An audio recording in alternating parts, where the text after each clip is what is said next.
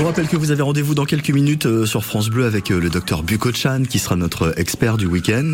Il est euh, vétérinaire à Châteauroux. Vous allez pouvoir lui poser toutes vos questions au 02 54 27 36 36. Si vous avez des questions pour notre vétérinaire, eh ben vous pouvez passer un petit coup de fil dès maintenant.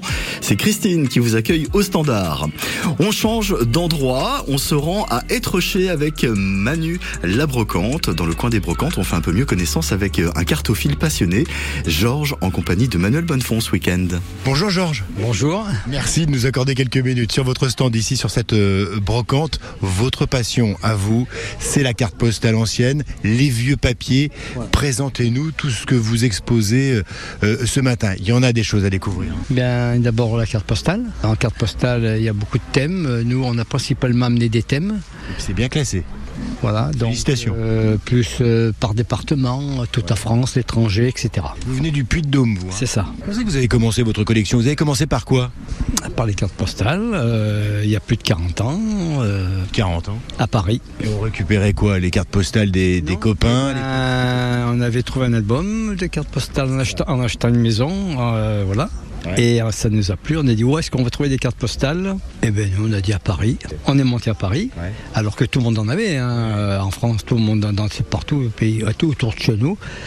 Et on est tombé, on a, on allait sur les quais pour acheter des cartes et on nous dit oh, il y a un salon, c'était les premiers salons de la carte postale. Donc euh, on a passé les deux jours, commencé à comprendre beaucoup de choses sur la carte, qu'elles n'avaient pas le même prix, que voilà qu'il y avait énormément de choses en carte postale. On a essayé d'acheter des lots puisqu'on pouvait les échanger, on pouvait les vendre avec d'autres collectionneurs.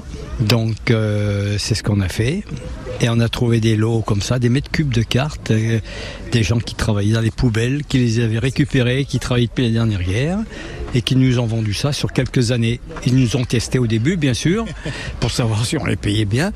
Et hum, ils m'ont tout vendu au bout de quelques années. Donc j'ai eu un gros stock de cartes dès le démarrage. Euh, voilà. Et vous les avez classées de façon à ce que le chineur ne passe pas son temps à, chercher la carte postale. Là, c'est vraiment par, euh, par thème. Même concernant des cartes postales publicitaires, il y a, y a, un peu de ça. Oui, oui, oui, tout, tout, tout, tout, tout, tout. tout.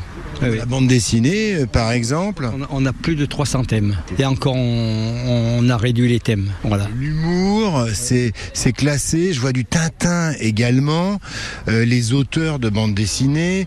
Euh, après, il y a les traditionnelles cartes par région, par, par ville. Les illustrateurs, les choses comme ça, qui sont des cartes très intéressantes aussi. ce que je vois, c'est ce que vous mettez en avant. Et, ça aussi, il y a un marché.